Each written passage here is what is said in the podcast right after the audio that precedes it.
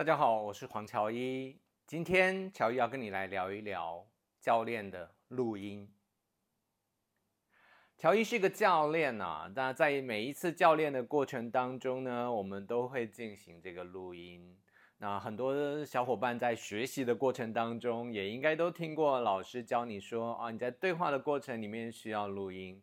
但为何需要录音？我们该怎么录？录了以后的这些音又要怎么用呢？今天乔伊就要来跟你来聊一聊录音的这件事。那为什么我们要录音呢？用八个字，你就会很清楚的知道为什么我们要录音，那就是当局者迷，旁观者清啊。当我们在进行这个教练对话的时候，也许在当时我有一些想法，我很专心，对，或者是我有一些情绪啊，有一点点紧张，所以导致呢，我们可能在那个教练的对话过程当中没有最好的表现。因此呢，我们可以通过这个教练的录音回放去听一听，哦，我在当时的表现是如何，那我的来访者的状态是如何。那当这样，我们就可以用一个旁观者的一个视角来审视那一场教练的对话，进而我们就有一个很好的学习的过程，知道我在未来的教练当中可以怎么改善。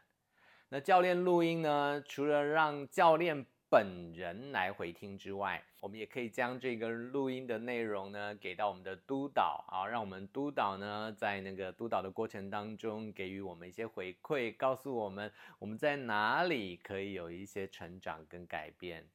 当然，如果你需要去进行教练相关的考试啊，你也必须准备一些录音。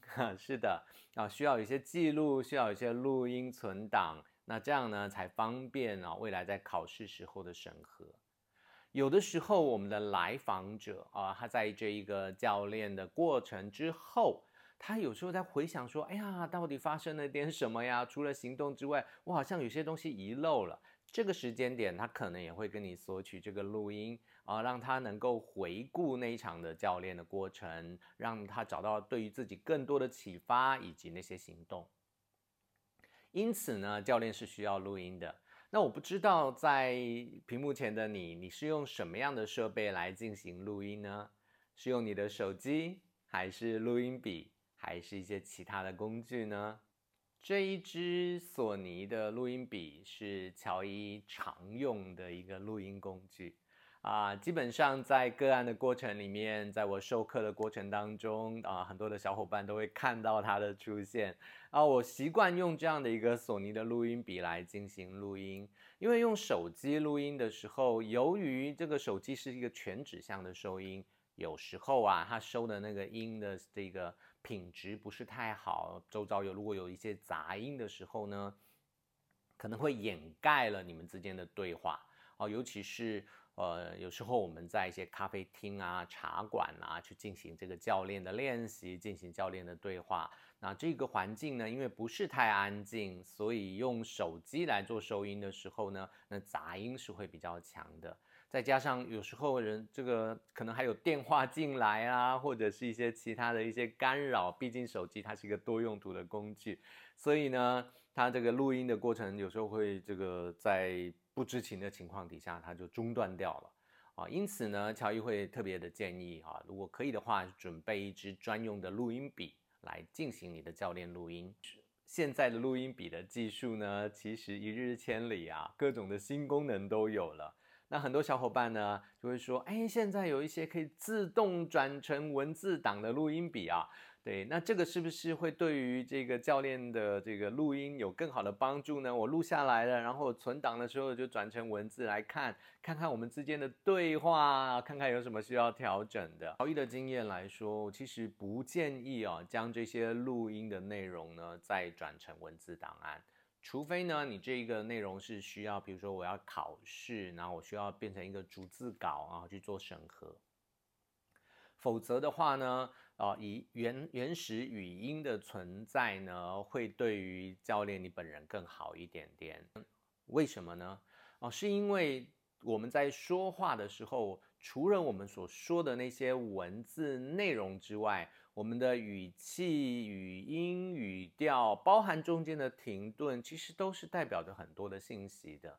但如果你已经转成了文字，那这些信息就全部消失了。你不会知道说他在讲那些话的时候，是对于内在有一些些的怀疑的，还是非常坚定的。而你只会看到文字，而文字的那个表述呢，往往没有办法更好的将那些内容给呈现出来。所以啊，乔伊的建议，你在录音的时候。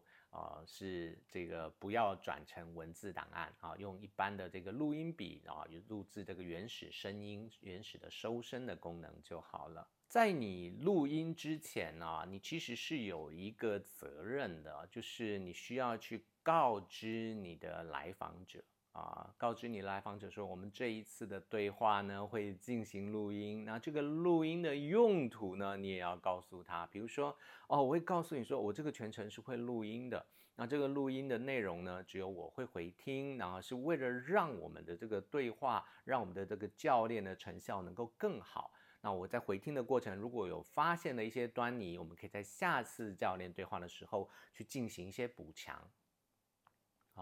那如果你有需要这些录音的话，我也可以在这个教练之后啊，如果你有需要的话，我可以转档转给你。OK，那倘若你这个录音呢是需要被督导的啊，你是要拿给你的督导啊，或者你要拿去考试的，同样的，你也要告知那个来访者说啊，这一个录音可能会拿来做什么样的用途，可能会有哪些人听到。OK，好，所以这一个关于隐私啊，关于告知的部分呢，是你必须要去做到的一个行为。平时我们在针对这些录音档的保护也是很重要的啊，因为我们还是得保护来访者的隐私，所以这些内容呢是不会再传递出去的。所以啊，你就知道这个录音录出来是给谁听的？第一个是给你自己听的啊，第二个部分呢是给督导或考官听的。第三个部分是，如果你的来访者需要想要一份备份，想要回放去听一听他自己的表现，他自己的探索的过程，那你的来访者也有可能会听到这个录音啊，所以这就是只有你们几位会听到。在回听这些录音的时候啊，你要怎么听呢？你要用怎样的角度、怎么样的位置来听呢？乔伊会建议有几个位置啊。第一个位置呢，其实是站在教练的位置上来听啊，这也是很正常的。毕竟我们是要，我们本身就是做教练的这个角色，那所以我们站在教练的位置来听，听什么呢？听来访者的表现，来访者的状态，来访者的那些说话的内容，还有他所说的话背后的含义。有没有哪什么样的内容是你在个案过程当中没有注意到、没听到的啊？这个是你站在一个教练的视角当中来做回来做这个倾听，来做回放的这个倾听。第二个视角呢？啊，第二个视角，第二个位置呢，其实是站在一个旁观者的位置啊。如果说你有经常的进行教练的练习，我们称之为观察员的位置。观察员的位置来听什么呢？来听教练。啊，教练的提问啦，教练的这一些状态啊，啊，对，就是听这个教练在这场场中的一些表现。教练有没有听到来访者他所说的内容，给予一个很好的回馈？OK 啊，所以你可以站在一个旁观的观察员的视角，来听听看在场中自己的那个教练的表现。或者是你可以站在观察员的视角来看一看你们之间的互动，比如说你们两个人的对话是不是有流动的呢？哦，OK，或者是你们两个人对话的这个比例如何呢？会不会你说的太多，他说的太少了呢？OK。你们两个人在对话的时候，你们在心里的高度是不是一致的呢？有没有一个人站在一个比较高的位置，居高临下的对另外一个人说话呢？啊，在很多的教练的过程当中呢，尤其是新手练习，我们会看到他不太，他他就很容易落入了类似的困扰点，就是教练呢会把自己的心理位置拉得高了一点点。那导致呢，它听起来不太像是一个教练的过程啊，尤其是父母教练啊，针对小孩在做教练，经常会变成教训啊，啊，所以去注意一下自己在这一个对话的过程当中，双方啊，双方的这个互动的状态，对，有没有流动啊？对，心理位置是不是一样的高度？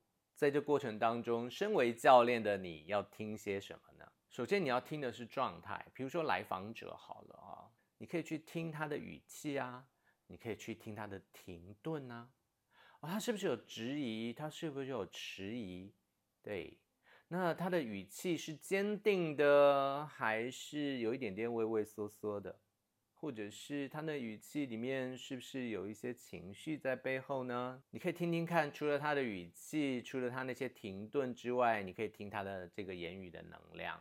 包含什么呢？他的情绪的状态，包含他的自信的状态，这都是我们可以在回听的时候可以听的状态面的部分。当然，你也可以听那个内容啊，去听他要表达的是什么，去听他的言外之意是什么，他想要释放的信号是什么，就去听对方正在讲的这些内容。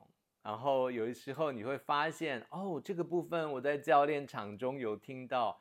哎呀，这个环节怎么我好像没有印象呢？啊，我居然没有承接到这一块，结果我去进行了另外一个提问。是的，啊，你可以通过这个内容的倾听呢，去听听看他要表达的是什么，他有没有哪，他有没有释放哪一些的信号出来，他有没有哪一些没有说出来的那些内容。当然，你也可以去听那些模式。啊，他在对话的时候，有些来访者会有一些特性特质，他会有一个模式的产生，比如说逃避的模式。然后他在谈一谈的时候，他会一直往逃避、退缩的那个视角去去移动，或者是他是一个战斗的模式，他就不断的挑衅。对，当有一些你可能会听到啊，就是有一些来访者，他可能是有挑战的时候，他才他才会。这个状态会拉起来，他会听到就是哎，有挑战的时候，整个状态就会变得非常的好啊。对，你就会知道哦，这个人的模式呢，他其实是呃是是内在里面其实是欢迎挑战的，或者是说他身体里面的能量，对他的那一个。他的那个整个的情绪是需要一些些挑战，他才能够被激发出来的。当然，上述的这一些啊，不管是那些状态也好啦，内容也好啦，这些特质模式也好呢，不只是可以用在听你的口气，听你的来访者，你可以用在听你自己的表现啊，我自己的状态是如何呢？啊。对，我自己在讲的那些内容是不是完整的表达了呢？还有我自己在做教练的时候，我有没有一些明显的特质或模式？当来访者太强势了，我会不会躲？我会不会直面他？或者是其他的一些特质？是的，哦，所以这是你要听的部分，去听那个状态，去听那个内容，去听那个模式。那在教练的过程当中，你还要听些什么呢？要听你的提问，啊，听你的提问跟来访者的回答之间的那个关系。有时候我们在提问的时候，来访者是在回答我们，但事实上他所进行的那个回答，有时候是没有完全的在同一个轨道当中。他可能答非所问，或者是他有一点点绕着重点在回答，是。那来听听看啊，我本来想要通过那个提问达到的目的，来访者有没有接收到？哦，还是他根本就误解了，或者是我表达的不清楚呢？OK，好，也可以来听一听你自己的提问，会不会总是那几个固定的提问啊？就听起来像是一个，嗯，每一次教练都好像在复制以前的这些教练的提问一样。那就听起来有一点点油腻的那种教练的操作的方式，去听听看我的提问是不是太制式、太固定了，而没有随着来访者的状态去进行一些调整跟流动呢？你也可以问一问自己哦，就是在听的那个过程当中，你去问一问自己，如果让我在这个状态底下重新的发问一次，那我会怎么问呢？OK，那在听的过程当中，你还要去听什么呢？听语音、语调跟语速。我在讲这些话的时候，我是用怎么样的一个嗯声音去表述的？声音会不会太高？啊，声线会不会太高，还是会太低？啊，我在讲话的语速会不会太快，导致对方一直在头脑的那个领域当中，因为他这样他才听得懂我要我说的是什么？或者是我在那过程当中，是不是我的语调总是一成不变的，而让我的来访者没有办法去掌握到那个关键的重点呢？是的。哦，我可以去听自己的语音、语调、语速的部分。除此之外，我可能还可以去听一听，对，有没有一些提问出来之后，来访者是不加思索的就回复了。当然，不加思索啊，有有有，你要去听听看那个状态。有一些是他有点点顿悟感，你知道吗？哇，对，答案就是这个，哗，他就直接从内在里面丢出来了。当然有可能，那些每一次你提问的时候，他的不加思索，是因为这就是他的老三样哦，就是因为他已经日常都是这么想的，对，他早就想过这些内容了，可能是一些无效的回答，但是他就把它不加思索的丢出来给到你。当然，我们还要在听的地方呢，还有一个地方是你们两个人之间的关系，你们的对话的速度上面是不是匹配的？你的速度会不会一直很慢，然后他一直很快？当然不是说一开头你们两个人就要一样的的速度，但是你有没有在这个对话的过程当中，能够让你的来访者的那个节奏跟你越来越趋同呢？OK，哦，所以可以去听一听你们两个人的这个对话的速度是不是是一个匹配的一个状态。在回听这一些录音的时候，我还可以听些什么呢？听节奏啊，去听你们在开场的那个时间点，两个人的节奏是如何？是不是有点卡卡的、生生的？对，有没有一方过于热情，一方过于冷淡？OK，这个节奏的部分，在你们订合同，就是订教练合约，今天对话的主题那个方向达成共识的过程当中，那个节奏是如何？在探索的过程，或者是个案结尾的过程当中，对，你们的节奏是什么样？会不会太快？啊、还是其实大家都是稳稳的一路在往前行？会不会有哪一些部分，他急于，也许是教练急，也许是来访者急，急于在这边定下来哦，所以导致在节奏上有所不同。整个都听完了，你可能可以去思考一个问题，就是说，哎，如果如果你可以问当时正在做教练的自己一些问题，你会问什么呢？通过自己的内在的那个觉察、回想、对思考，也许你会在回听教练的录音的时候，给自己非常大量的一个学习，给自己更快速的一个成长。或者是你可以问一问你自己啊，如果时光倒流，你可以再做一次那场对话，那你会怎么做呢你的整个的过程，你的提问，你的互动会有什么不同呢？好的，以上就是乔伊今天跟你分享的教练的录音啊。对，我们都知道要录音，录完之后你要怎么用它呢？啊，今天乔伊将自己过往的针对录音的这些经验呢，都分享给你。